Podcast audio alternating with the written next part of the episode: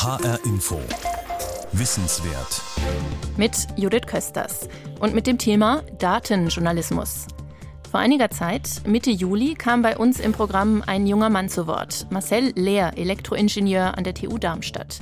Er berichtete, wie er sich zu einer renommierten Fachkonferenz anmelden wollte, der International Conference on Electrical Machines and Systems. Wie er dabei im Netz auf einer gefälschten Webseite Betrügern auf den Leim ging und auf einer gefälschten Pseudowissenschaftskonferenz in San Francisco landete. Das war äh, ein winziger Raum mit einem Beamer aufgestellt. Das wirkte wirklich dubios und hatte nichts mit einer normalen Konferenz zu tun. Dass es solche betrügerischen, pseudowissenschaftlichen Journale und Konferenzen gibt, ist seit längerem bekannt. Und darüber wurde auch immer mal berichtet. Aber erst die große gemeinsame Recherche von NDR, WDR und Süddeutscher Zeitung zeigte die Dimension des Problems auf und alarmierte auch die Hochschulen selbst. Mehr als 5000 Wissenschaftler in Deutschland sind betroffen von fast allen Unis und Forschungsinstituten. Das wiesen die Journalisten mit Hilfe datenjournalistischer Methoden nach, also mit kleinen extra geschriebenen Programmen, die gezielt Daten aus dem Netz ziehen, bündeln und aufbereiten. Datenjournalismus, wie funktioniert er, was kann er und welche Impulse gehen davon für den gesamten Journalismus aus? Den Fragen gehen wir nach in HR Info Wissenswert. Schauen wir nochmal genauer auf die Recherche zu betrügerischen Pseudo-Fachjournalen. Svea Eckert vom NDR gehört zum engen Kernteam der Fake Science Recherche. Mit ihr bin ich jetzt verbunden. Svea, wie weit wäre man bei eurer Fake Science Recherche mit, ich nenne sie jetzt mal klassischen journalistischen Recherchemethoden überhaupt gekommen? Also man wäre überhaupt nicht weit gekommen. Man hätte es eigentlich auch gleich wieder sein lassen können. Weil was ja die Recherche überhaupt ausgezeichnet hat, war, dass wir die großen Zahlen hatten. Dass wir wussten, wie viele Wissenschaftler von deutschen Universitäten oder deutschen Instituten haben denn da veröffentlicht. Und auch, dass wir so sehen konnten, wer hat denn dort zum Beispiel besonders viel veröffentlicht. Und das kann man, ich sag mal, durch einfaches Google-Suchen, das hätte man einfach überhaupt nicht herausfinden können. Schauen wir mal in den Maschinenraum sozusagen der Recherche. Wie sah denn die Recherche in diesem konkreten Fall aus? Das Schöne bei dieser Recherche war ja, alle Daten, die wir brauchten, waren öffentlich verfügbar. Das heißt, jeder konnte sie im Internet einsehen und kann sie auch bis heute einsehen. Da sind irgendwie keine geheimen Akten, die uns übergeben wurden oder eine geheime Festplatte. Nee, nee, nee, nee. Alles online, alles öffentlich im Internet verfügbar. Und das liegt daran, dass diese Verlage, wo diese dubiosen Journale online sind, das wollen die ja auch so, dass man die öffentlich einsehen kann. Und es ist ja auch von den Wissenschaftlern so gedacht, dass diese Studien, die sie dort veröffentlichen, dass die öffentlich sind. Ich hatte bei dieser Recherche immer dieses Gefühl, ich reiße einen Vorhang herunter. Wir haben den Vorhang, das ist diese wunderschöne Webseite, die sieht super seriös aus und alles. Und dann scrape ich diese Daten, ich lade die alle zusammen in eine Datei und dann ist der Vorhang weg. Und dann sieht man sozusagen das, was dahinter steht. Und das macht diese ganze Recherche und auch diese Art, datenjournalistisch zu arbeiten, so spannend. Das heißt, man könnte das theoretisch auch händisch machen. Man könnte sich hinsetzen und Strichlisten führen, sich durchklicken auf den Webseiten und schauen, welche Autoren von welchen Unis haben wie oft in welchem Journal veröffentlicht. Ja, ich habe das spaßhalber mal ausgerechnet. Das wäre so, wie wenn drei Leute ein Jahr lang, jeden Tag, acht Stunden lang diese Strichliste führen würden. Drei Leute ein Jahr lang, jeden Tag acht Stunden einfach nur aufschreiben, welche Uni hat wie viel veröffentlicht. Also Aufwendig also und davon abgesehen langweilig. Und ein Programm kann sowas eben viel schneller erledigen. Wie aufwendig ist denn so ein Programm zu schreiben? Und lernen Journalisten jetzt Programme schreiben oder wer arbeitet euch dazu? Es lernen immer mehr Journalisten sowas zu schreiben. Es gibt aber auch Leute, die kommen aus ganz anderen Bereichen. Die sind zum Beispiel Softwareentwickler und die lernen sozusagen journalistisch zu denken oder an solchen journalistischen Projekten teilzuhaben. Also es ist eine große Zusammenarbeit und so war es in diesem Projekt auch. Datenjournalisten sprechen oft vom Scrapen. Was steckt da genau hinter? Also es ist Englisch kratzen, rauskratzen sozusagen? Ja, das ist das schlichte Herunterladen von Metadaten von einer Webseite. Würde ich sagen. Also um es mal ganz leicht zu erklären. So rauskratzen klingt potenziell illegal, muss es aber überhaupt nicht sein, oder doch? Nein, nein. Also die Informationen sind ja öffentlich verfügbar und die sind ja auch dafür gedacht, dass alle die lesen können. Illegal ist nur dann, wenn ich eine Passwortschranke überschreite. Und das tue ich beim Scrapen nicht, sondern ich nehme öffentlich verfügbare Daten und lade sie herunter und habe dann sozusagen eine Datei, wo diese Daten, die ich gerne mir anschauen möchte, dann drin stehen. Um noch besser zu verstehen, was Datenjournalismus ist und was er kann, wollen wir jetzt hier bei uns im eigenen Haus hinter die Kulissen schauen. Seit Mai hat der Hessische Rundfunk ein eigenes Team von Datenjournalisten. Meine Kollegin Julie Rutsch gehört dazu. Unsere Redaktion liegt ganz versteckt in einem Baucontainer am Ende des HR-Geländes. Ein bisschen fühlen wir uns manchmal wie Apple-Gründer Steve Jobs und sein Team damals in ihrer kreativen Garage. Hallo. Hey, moin. moin. Insgesamt sitzen wir hier zu acht. Unser Team ist bunt gemischt. Die Redaktionen, in denen ich bisher gearbeitet habe, egal ob in einer Zeitung, im Fernsehen oder Radio, bestehen aus Journalisten, meist Geistes- und Sozialwissenschaftlern, also Kommunikationsexperten. Menschen, die relevante Gesellschaftsthemen aufspüren, diese recherchieren und einordnen, um die Öffentlichkeit mit Informationen zu versorgen.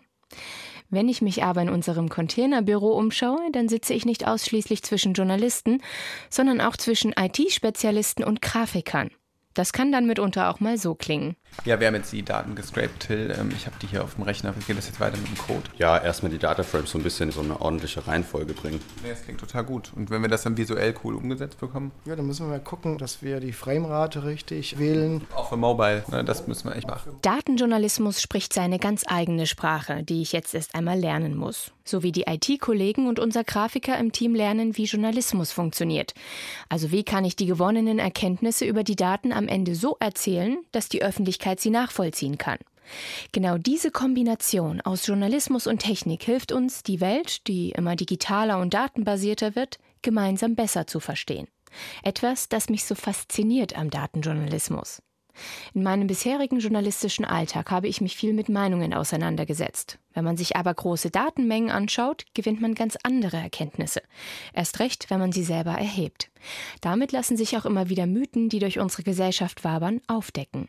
Stuttgarter Nachrichten, Rettung für die Honigbienen. Stern.de. Honigproduzenten im Vollrausch. Warum so viele Bienenvölker sterben. Bildzeitung. Projekt gegen das Bienensterben. WWF. Rettet Biene Maya. Stimmt das denn? Muss unsere fleißige Honigbiene wirklich vom Aussterben gerettet werden? Seit Wochen setze ich mich mit dieser Frage datenjournalistisch auseinander, habe mich durch lange Studien gewühlt und Zahlen der letzten Jahre ausgewertet. Mein Fazit? Nein. Es gibt allein in Hessen so viele Honigbienen wie seit zehn Jahren nicht mehr. Fast 60.000 Völker. Wirklich schlecht geht es hingegen den Wildbienen, die viele gar nicht kennen. Auch das zeigen die Zahlen. Fast 50 Prozent von ihnen sind bereits ausgestorben oder davon bedroht. Und diese Recherche fließt in unser nächstes Projekt, das in ein paar Tagen veröffentlicht wird. Wenn ich über den Rand meines Rechners schaue, sehe ich Till, unseren Journalisten und Programmierer im Team. Till Hafermann hat gerade seinen Kopf hinter seinen drei Bildschirmen versteckt. Nein, es ist nicht einer, es sind nicht zwei, es sind drei. Standard für Datenjournalisten. Und zwischen diesen drei Bildschirmen wandern seine Augen immer wieder ganz vertieft hin und her von denen ich einen auch noch so schön hochkant drehen kann. Was den Vorteil hat, dass ich zum Beispiel hier auf der rechten Seite auf diesem Hochkantbildschirm lange Code-Fenster offen haben kann, in denen ich schnell überblicken kann, was in meinem Code alles an welcher Stelle drin steht und mir auf der linken Seite gleichzeitig angucken kann, wie sieht denn das, was ich programmiere, eigentlich aus, wenn man sich es mal fertig im Browser anguckt und so. Also ich sitze hier vor vielen bunten und weniger bunten Codezeilen. Für Nicht-Programmierer sieht ein Code auf dem Bildschirm aus, als hätte man seine Kaffeetasse auf der Tastatur abgestellt und diese würfelt daraufhin Wildbuchstaben aneinander aber nicht für Till, der hier gerade an einer Website arbeitet für ein nächstes Projekt zur anstehenden Landtagswahl. Also sobald man so ein bisschen so ein Grundverständnis für so eine Programmiersprache hat, versteht man eigentlich relativ gut, wie die so funktionieren. Das ist jetzt eine HTML-Seite, das ist Grundgerüst für eine Webseite. Das funktioniert immer so, ich nutze quasi bestimmte Kürzel und Befehle und festgelegte Bezeichnungen für bestimmte Elemente, um dem Browser hinterher zu sagen, wie es aussehen soll.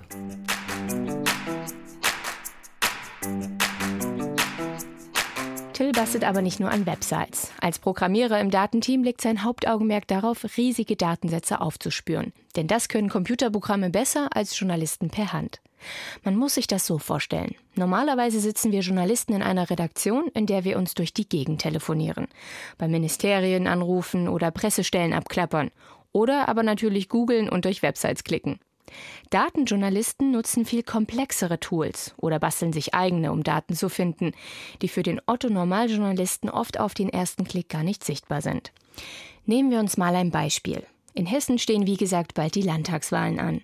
Wollen wir Journalisten jetzt mal genauer darauf schauen, worüber die einzelnen Parteien eigentlich so sprechen im Landtag, also welches Thema welche Partei besonders oft anspricht, dann wird diese Analyse für Journalisten schnell mühsam. Wir müssten jedes Gesprächsprotokoll von jedem Tag einzeln zusammensammeln, nach Schlagwörtern durchsuchen und Strichlisten führen. Bis wir damit fertig wären, wäre die Landtagswahl schon lange wieder vorbei. Datenjournalisten können mit eigenen Tricks diese Dateninformationen herausfiltern. Wir können ein Programm schreiben, was das für uns macht. Das heißt, wir sagen dem Computer, pass auf, ruf diese Webseite auf, klicke hier auf das Auswahlmenü für 2017, dann klicke auf Woche 1, dann klicke auf Tag 1, dann lad das PDF runter und speicherst da ab. Dann machst du genau das gleiche für Tag 2 und für Tag 3 und dann für 2016 und für 2015. Und so kann der Computer uns quasi abnehmen, diese Daten, die es zwar gibt, aber die unsystematisiert sind, zusammenzusammeln und ja, uns auf einmal in einem schönen Paket zur Verfügung zu stellen. Das nennt sich dann Scraping. Das heißt, wir kratzen uns zusammen, was da ist und was für uns aber viel zu aufwendig wäre. So. Legt uns dieses schöne Paket vor, wird es für uns Datenjournalisten besonders spannend. Dann fangen wir an, mit den Daten zu jonglieren. Wir können uns auf einzelne konzentrieren oder verschiedene Statistiken kombinieren, um Zusammenhänge aufzudecken, die nicht gleich offensichtlich sind. So sehen wir dann zum Beispiel, dass Partei X den Begriff Flüchtlinge in Debatten öfter verwendet und Partei Y dafür den Begriff Wohnraummangel.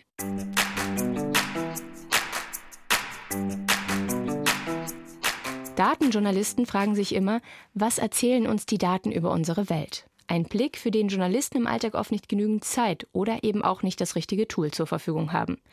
Und genau beides haben wir bei unserer Recherche über nächtliche Starts und Landungen am Frankfurter Flughafen ausspielen können. Wenn ich zum Beispiel einen Datensatz habe, wie bei unserer einen Geschichte mit Tausenden von Flügen und Ankunftszeiten und Landungszeiten, bis ich da von Hand durchgegangen bin und die alle irgendwo eingetragen habe und dann Muster erkennen kann vielleicht oder von Hand ausrechnen kann, wann besonders viele, wann besonders wenige und so, das ist ja ab einer gewissen Menge einfach nicht mehr machbar. Das heißt, der Computer gibt uns überhaupt erst die Möglichkeit, in diesen riesigen Datensätzen, die oft Hunderttausende oder gar Millionen Zeilen in einer Excel-Tabelle umfassen, grundlegende Erkenntnisse zu gewinnen. So haben wir im HR-Datenteam herausgefunden, dass am Frankfurter Flughafen immer mehr Flugzeuge nach 23 Uhr starten oder landen, seitdem Ryanair dort abfliegt. Und das trotz Nachtflugverbot.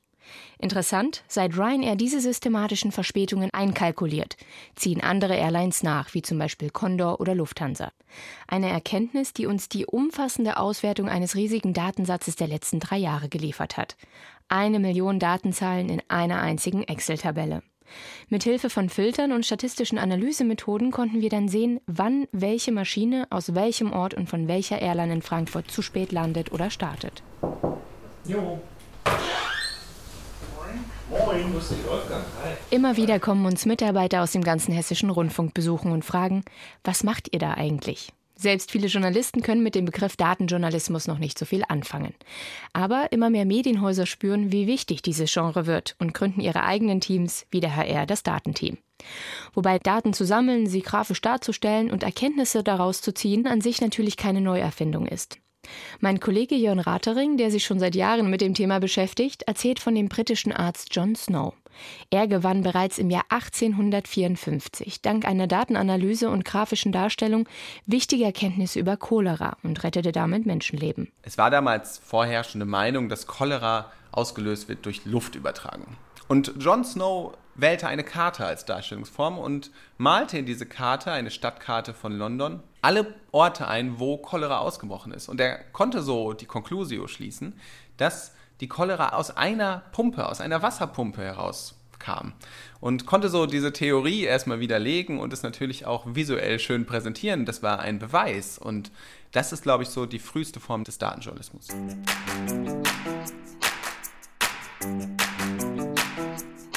Wenn wir uns also sicher sind, dass wir die Daten richtig deuten, dass zum Beispiel die verspäteten Starts und Landungen am Frankfurter Flughafen rasant zugenommen haben, seitdem Ryanair dort abhebt, Dann kommt Peter ins Spiel. Peter Gerbig ist unser Grafiker im Team. Er sitzt vor seinem aufgeklappten Laptop und startet seinen digitalen Zeichenblock. Der sieht aus wie ein klassisches Mauspad, auf dem man früher seine Computermaus hin und her bewegt hat. Sein Pad ist aber dafür da, dass er mit einem digitalen Stift darauf Zeichnungen anfertigen kann. Peter sorgt dafür, dass all die trockenen Daten und komplizierten Sachverhalte, die wir sammeln, am Ende in einer prägnanten und manchmal auch interaktiven Grafik landen. So können die Nutzer die komplizierten Zusammenhänge im Idealfall auf einen Blick verstehen und verinnerlichen. Für unser erstes Projekt zu den regelmäßigen Verspätungen am Frankfurter Flughafen nach 23 Uhr hat er ein animiertes Video erstellt, das dem Nutzer zeigt, wie die Airlines Verspätungen über den Tag hinweg sammeln. Also wir haben ein Video mit der Abbildung von Europa und dort haben wir quasi die drei Städte eingezeichnet, die Ryanair an diesem Tag mit einer Maschine anfliegt und dort kann man einmal die planmäßige Flugroute sehen und dann haben wir nochmal eine zweite Maschine dazu genommen, wo man dann die tatsächliche Flugzeit erkennt und damit auch zum Schluss sieht, wie viel Verspätung eine Maschine am Tag erzeugt. Peter arbeitet seit einigen Jahren als Grafiker am Hessischen Rundfunk, vor allem für verschiedene Online-Redaktionen, aber auch fürs Fernsehen.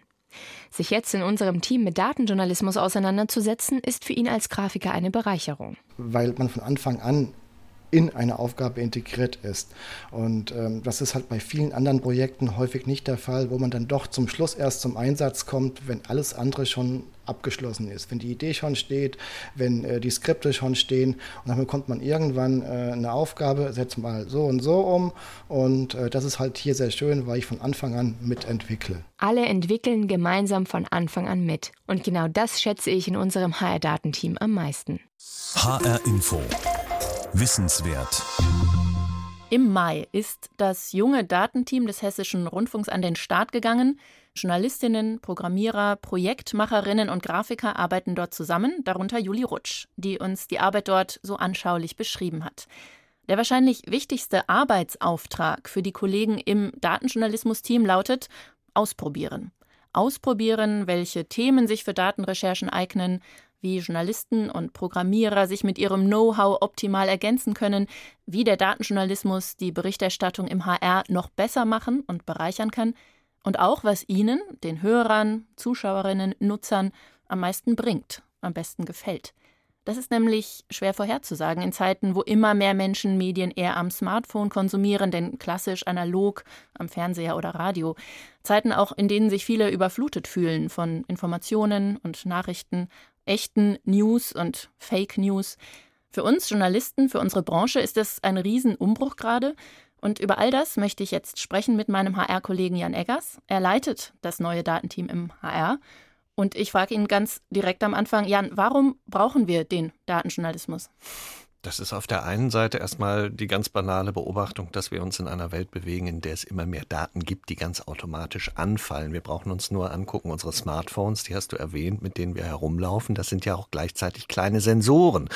Und mit diesen Sensoren kann man alles Mögliche machen. Konzerne wie Google machen zum Beispiel dies daraus, dass sie die nutzen für die Stauprognose. Nicht? Wer sein Handy einschaltet im Auto und guckt, ob da ein Stau auf der Strecke ist oder wie die Route ist, der wird gleichzeitig als Sensor in die Karten von Google eingespeist. Und natürlich, wenn immer mehr Daten in dieser Welt sind, dann müssen Medienhäuser wie das unsere das können. Diese Daten auswerten, sich angucken. Das ist eine Fähigkeit wie Lesen für Journalisten. Und das muss im Haus möglich sein du hast gesagt, eine Fähigkeit wie Lesen. Ketzerische Gegenfrage. Wenn ich als Journalistin mein Handwerk gut gelernt habe, sollte ich da nicht eh auch gut mit Daten umgehen können? Naja, Journalistinnen und Journalisten haben oft ein geisteswissenschaftlichen Hintergrund und da tut man sich traditionell mit Dingen, die irgendwie mit Mathe oder mit Programmieren zu tun haben, eher ein bisschen schwer. Und das ist ja auch nichts Verwerfliches. Und äh, es schadet aber nichts, wenn man dann ein paar Leute im Haus hat, die das sozusagen vorantreiben und die eben diesen statistischen Blick oder auch diesen mathematischen Blick auf die Welt so ein bisschen befördern. Und im Idealfall arbeitet man zusammen. Und das bringt dann den Leuten, die sich bisher mit der Mathematik vielleicht auch ein bisschen schwerer getan haben, so viel, dass sie das das ein oder andere andere Mal auch in ihre Arbeit integrieren können. Und wie wichtig bleibt andersrum das klassische journalistische Handwerk, wenn man Datenjournalismus betreibt?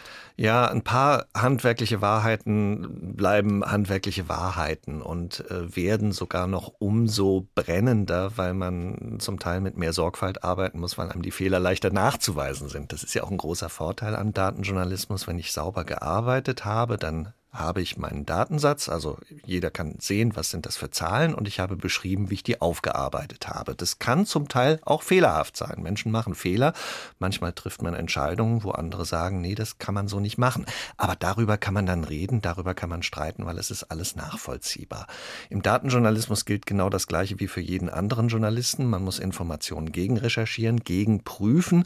Wir versuchen das in unserem Team dann so zum Beispiel, dass wir jeweils immer eine Kollegin, einen Kollegen auf die Rolle setzen, so richtig Schritt für Schritt abzuprüfen, wie sind wir zu diesen Schritten, zu diesen Daten und zu diesen Schlüssen gekommen. Das ist, wie jeder andere Journalist auch arbeiten sollte.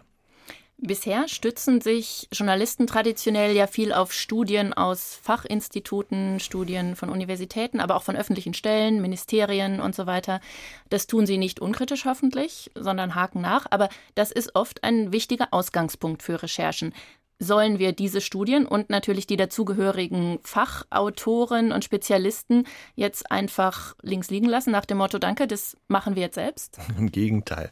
Das sind ja die Expertinnen und die Experten und man kann sich leicht natürlich auch vergaloppieren. Wir müssen eins sagen, wenn wir mit Daten arbeiten als Journalisten, dann sind wir ja doch mehr oder weniger Laien. Wir haben uns nicht ein Leben lang mit einem Thema beschäftigt. Man wird da oft gern auch ein bisschen vermessen. Mir ist es mal passiert, ich habe mit Studenten, haben wir uns mit Wetterdaten beschäftigt, haben uns mit der Frage Frage beschäftigt, weiße Weihnacht, ja oder nein? Und dann kam die Idee auf, super, es gibt doch da jetzt diese lernenden Maschinen, das ist die künstliche Intelligenz. Dann lass uns doch alle Wetterdaten an so eine Maschine verfüttern und gucken, ob die dann eine Prognose treffen kann über weiße Weihnachten, bis uns einfiel, Wetterprognosen, das ist ein Geschäft, das machen richtig viele, richtig gute Leute mit richtig tollen Methoden.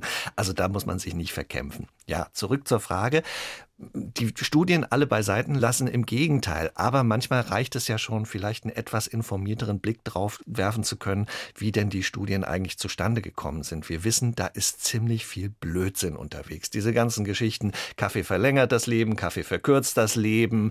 Wenn ich dreimal am Tag an Sex denke, dann lebe ich länger oder lebe gesünder oder weniger. Die sind alles Studien, die auf einer sehr, sehr fragwürdigen Datenbasis beruhen. Und wenn man da einen Blick drauf wirft, dann wird man auch ein besserer Journalist. Also, dass man mit Experten spricht, ist keine Frage. Aber so ein bisschen muss man sich auch das zu eigen machen, was die tun.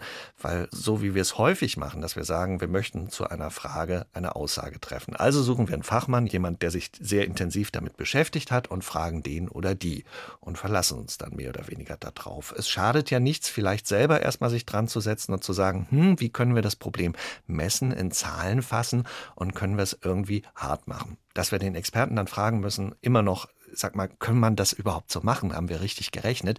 Das finde ich ist Sorgfalt, aber so ein bisschen muss man es sich auch selber zu eigen machen. Jetzt haben wir viel über die Frage gesprochen, wie komme ich als Journalist zu meinen Daten, zu meinen Erkenntnissen. Euch als Datenteam ist aber ja auch wichtig, dass das, was ihr recherchiert, ihr ganz anders präsentieren könnt mit den heutigen Möglichkeiten.